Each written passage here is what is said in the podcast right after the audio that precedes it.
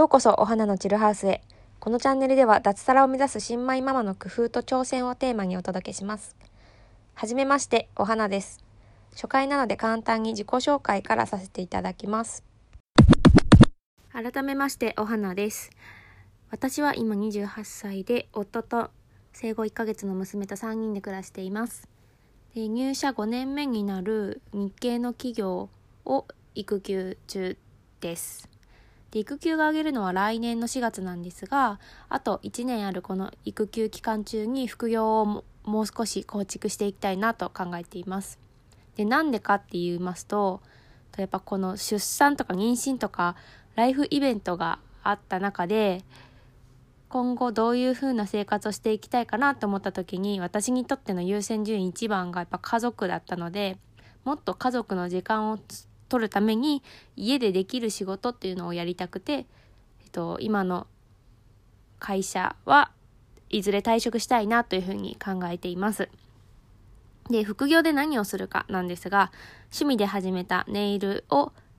が大好きなので、ネイリストとして自宅サロンで働きながら、その他のことも副業としていくつか進めていきながら、自分の収入っていうのを確立していっていけるようになりたいなと思っています。はい、自己紹介以上になります。で、第1回目の今回は、生後1ヶ月の娘と暮らす日常について、とにかく時間がないということについて、ちょっと考えてみました。いや想像する以上に赤ちゃんがいると自分の時間って持てないなっていうふうに感じています。で全国のお母さんもいやそりゃそうだよって思われるかなと思ったんですけども私本当に赤ちゃん産むまで赤ちゃんいても赤ちゃんが寝てる間とか23時間まとまった時間があるんだからその間に自分で勉強とかネイルと練習とかできることっていくつもたくさんあるよなっていうふうに思ってましたでもいざ生まれてみたらまあ、23時間おきの授乳が絶対毎回じゃなくて授乳してから1時間ぐらいでまた泣き出す時もあるしで授乳って1回20分とかかかるんですよ。それが衝撃でした。もっとなんか10分ぐらいでさっと終わるのかなって思ってたら、まあ、その授乳の前にうんち変えてとかうんち変えたらお腹すいたってなったらもう軽く40分とかかかっていたりで授乳したその後ではゲップ出さないといけないとか授乳したけどもうちょっとなんか抱っこしてほしいとかがあるともう軽く1時間いっちゃうんですよね。でその間やっぱ首の座ってない赤ちゃん抱っこするの慣れてないので両手で抱っこしてとかしてるともうほんと手もあまり使えないし赤ちゃん見てないといけないしもう赤ちゃんに集中してまあそれでいいと思うんですけどそんなようなで一日が本当にあっという間に過ぎていってます。で、今私、育児アプリを使ってまして、一日どれぐらいの間、授乳しているのかっていう記録をつけてみました。で、そうすると平均的には、150分から180分。だから2時間半から3時間ぐらいはずっとおっぱいあげてるんですよね。その時間すごくないですか？で私そんなに長い時間、まあ、授乳してるんだと思ってちょっとこの時間がもったいないからどうにかしたいなと思いましてで最近ではとボイシーっていう、まあ、ポッドキャストのような声のブログの番組を聞いたりあとはネットフリックスを見ていたりなんか音声でインプットできるものに時間を使っています。これやるだけでも1日2、3時間